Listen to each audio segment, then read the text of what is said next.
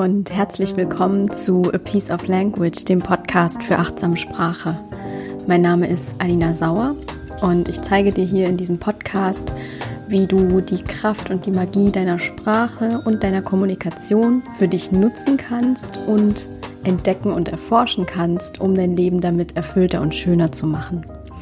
Und in dieser Folge möchte ich mit dir über ein Thema sprechen, über das ich in letzter Zeit viel nachgedacht habe und das ist Balance. Also eine innere Balance, die wir unter anderem auch mit einer achtsamen Kommunikation herstellen können. Und die innere Balance ist, glaube ich, gerade jetzt ein Thema, was durchaus wichtig ist zu besprechen und zu gucken, wie kann ich in mir ausgeglichen sein und auch bleiben. Und da möchte ich dich heute mit auf die Reise nehmen und ja, dir da so ein paar Gedanken von mir mitteilen, ein paar Erkenntnisse von mir mitteilen und ein paar Impulse auch geben, wie du die Balance in dir und in deiner Kommunikation finden kannst. Und dabei wünsche ich dir jetzt viel Freude beim Zuhören und gute Erkenntnisse. Ja, wie gesagt, das Thema Balance schwebt mir schon ein bisschen länger im Kopf rum und ich merke, wie es auf ganz viele Bereiche und Aspekte meines Lebens sich auswirkt, dass immer wieder am Ende die Balance und das Gleichgewicht steht bei den Dingen, die mir momentan so auffallen, die passieren. Und ja, das ist einfach ein Thema, was ich gerade jetzt sehr wichtig finde, wie gesagt, und was aber gleichzeitig auch einen zeitlosen Charakter hat, also wo es immer sich lohnt, damit zu beschäftigen, nicht nur in Zeiten von Corona. Und das ist es auch, was ich hier mit dem Podcast bezwecke. Also ich habe mir überlegt, dass ich nicht zu Corona spezielle Folgen machen werde, sondern dass das Thema immer mal vielleicht am Rande mit anklingt, weil es gerade eben so ein aktuelles Thema ist und weil es gerade natürlich auch mich beschäftigt und ähm, ja, viele neue Erkenntnisse auch in mir aufwirbelt. Und dass es aber trotzdem zeitlose Folgen bleiben sollen, die auch, die einfach auch jederzeit, wenn Corona dann mal vorüber ist, wenn wir das gemeinsam geschafft haben, dass es dann auch noch hörenswert und aktuell und hilfreich ist. Also auch hier beginnt schon der Balanceakt zwischen der Aktualität der Folgen, die schon gewahrt werden soll, aber auch gleichzeitig der Zeitlosigkeit. Ja, da äh, kommt schon die Balance zum Tragen, das Gleichgewicht zwischen beiden zu halten und dass ich das gegenseitig nicht ausschließen muss. Und ich möchte ins Thema reinstarten mit einer Geschichte, aus dem Buch Der Alchemist von Paulo Coelho. Die erzähle ich dir jetzt sozusagen mal nach. Die kannst du auch googeln, wenn du die im Wortlaut lesen möchtest. Und ich gebe sie dir jetzt in meinen Worten wieder. Und zwar geht es darum, um das Geheimnis des Glücks. Und dass ein Geschäftsmann seinen Sohn zu einem großen Weisen weit wegschickt, um ihm das Geheimnis des Glücks beizubringen. Und der Sohn der wandert eine ganze Weile, bis er an ein prächtiges Schloss kommt. Und dort wohnt der Weise, zu dem er geschickt wurde. Und dann kommt er in einen Raum, wo es ganz großes Gewusel gibt, wo Händler kommen und gehen. Leute stehen in der Ecke und unterhalten sich und eine Musikkapelle spielt. Und es gibt eine große Festtafel, wo Menschen sitzen und essen. Und der Weise unterhält sich mit den Menschen und der Jüngling muss erstmal zwei Stunden warten, bevor er an die Reihe kommt. Und dann, als es soweit ist, hört sich der Weise sein Anliegen an und sagt aber, er hat, er hat keine Zeit im Moment, ihm das Geheimnis zu erklären und empfiehlt ihn, sich so lange im Palast umzusehen und in zwei Stunden nochmal wiederzukommen.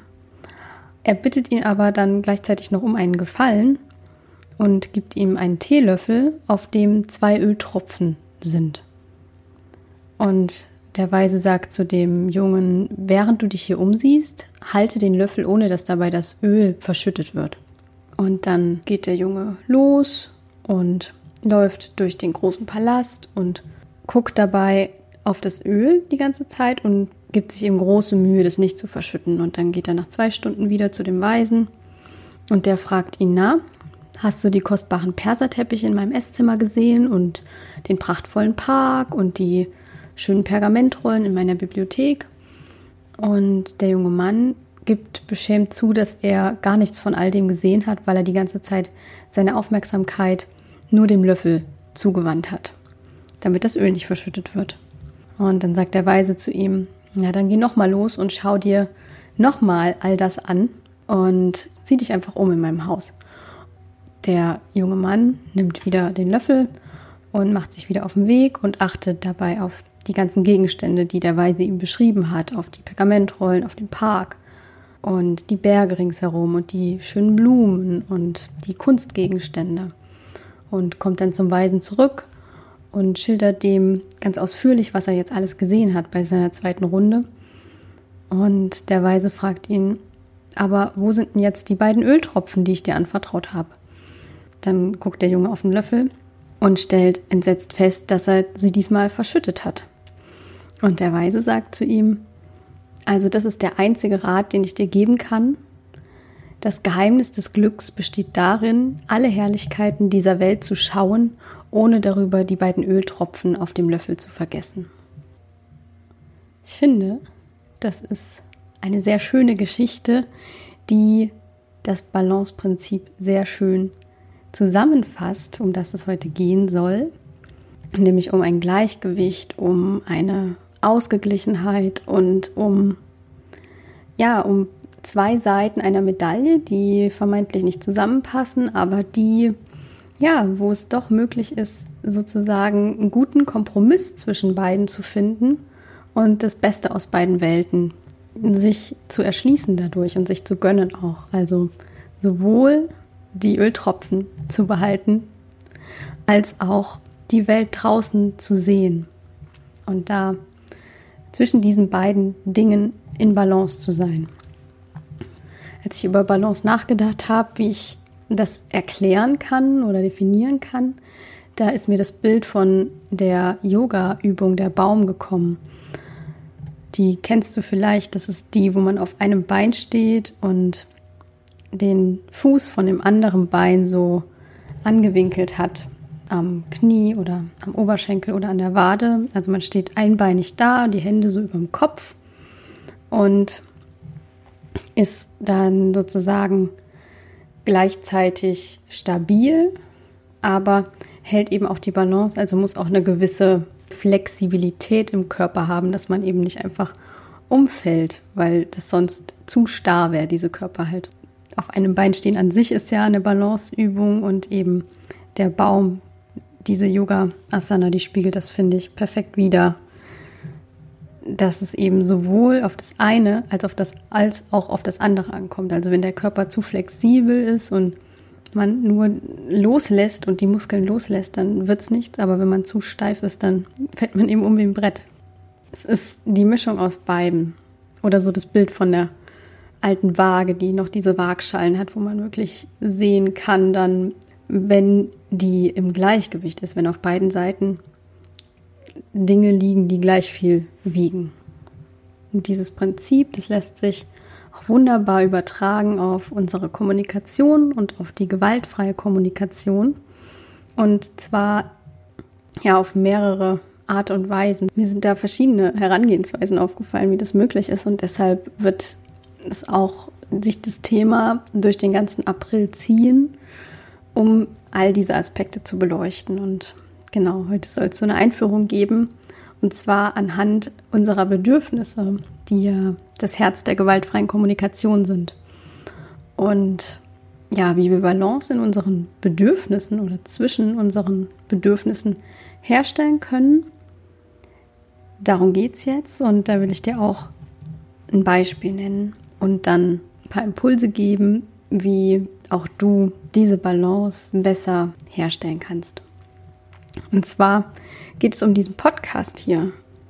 Ich habe festgestellt, dass sich meine Art und Weise, diesen Podcast aufzunehmen während der vergangenen Monate doch ein bisschen verändert hat.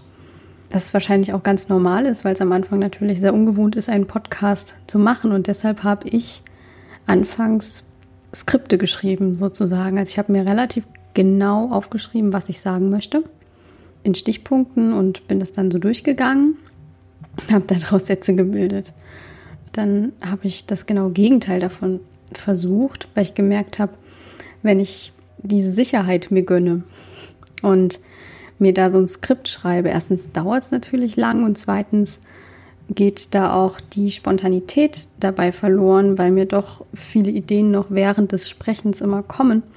Und dann habe ich versucht, ganz spontan Folgen einzusprechen und mir diese Freiheit mehr zu gönnen. Das Gegenteil von der Sicherheit eines Skripts in dem Fall.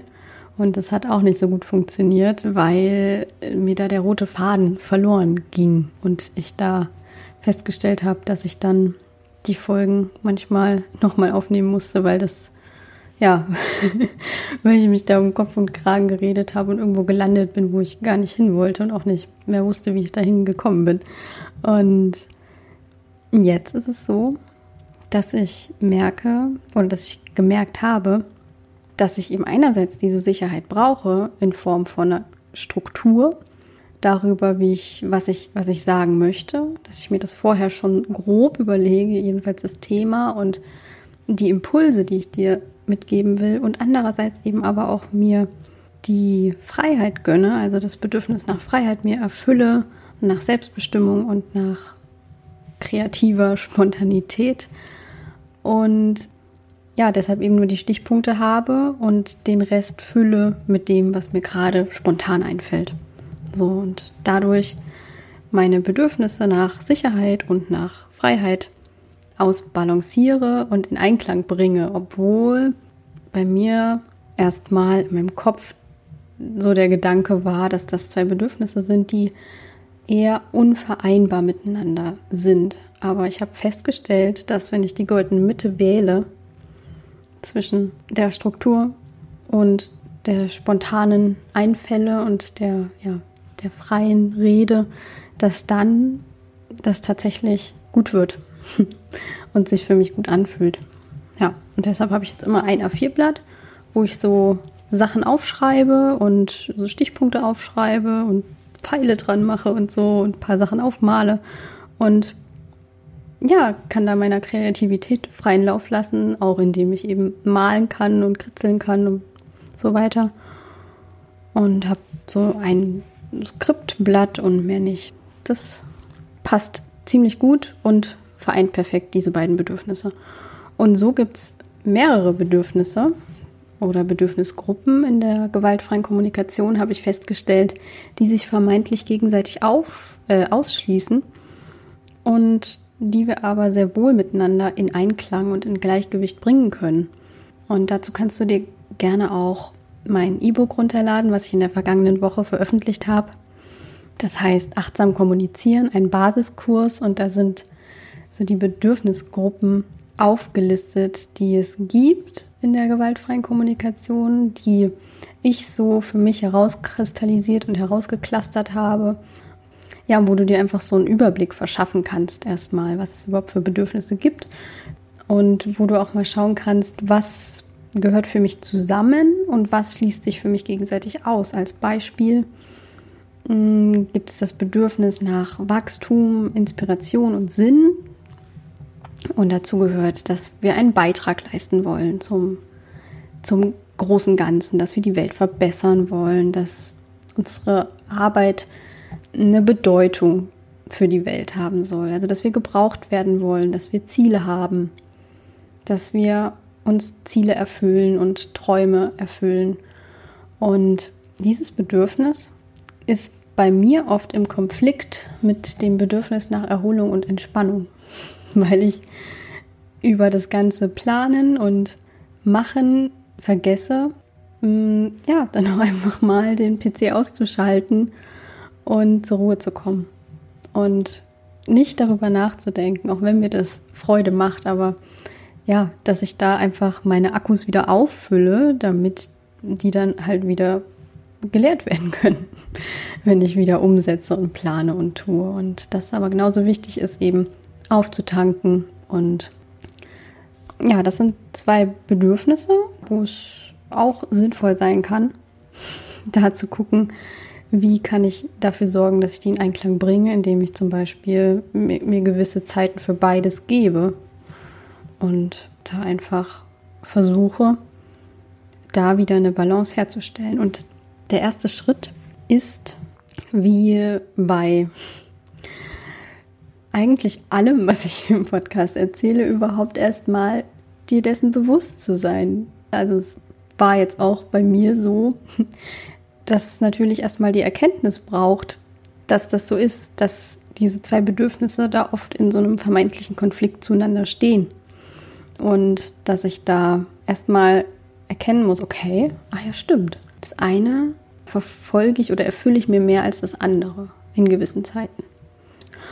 Und genau, also erst immer das Bewusstsein und da kannst du auch mal überlegen für dich, ob das bei dir auch so ist, dass es Bedürfnisse gibt, die gerade ja im, in Ungleichgewicht zueinander sind sozusagen und ob es eine Möglichkeit gibt, dagegen zu steuern, was schon der zweite Schritt ist.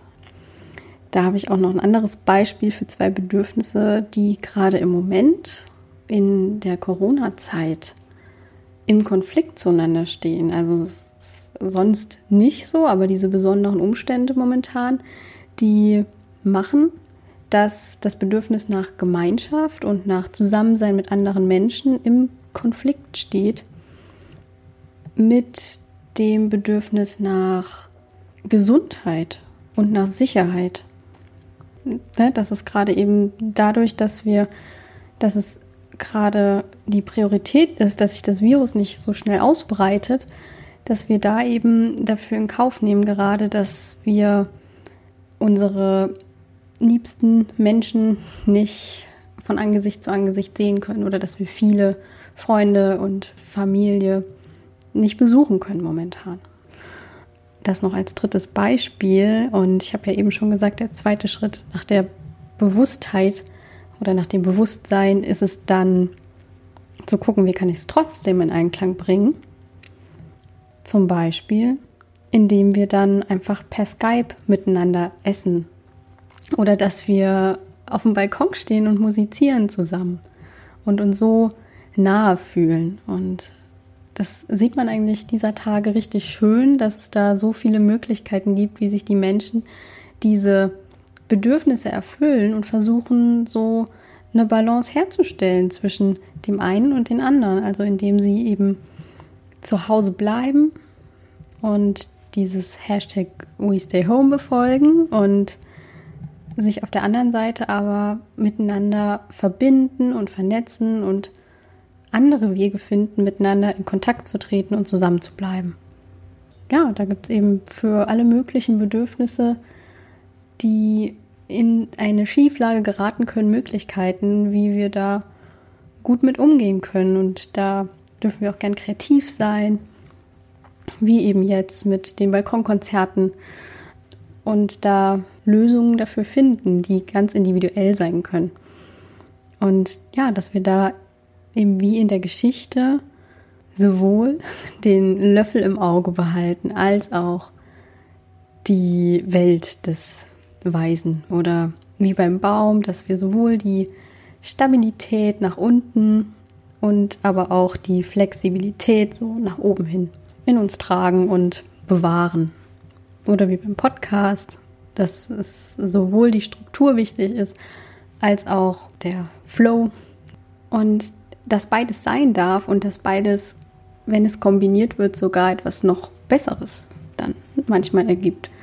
Weil es einfach so ist, dass wenn es zu sehr in die eine oder die andere Richtung geht, wenn, wenn das eine Bedürfnis darunter leidet, dass zu sehr das andere erfüllt wird, dass dann eben die Waagschale, die eine weiter oben, weiter unten ist und dass es zu einer Schieflage kommt. Das macht sich eben dann bemerkbar, dass sich das eben nicht gut für uns anfühlt.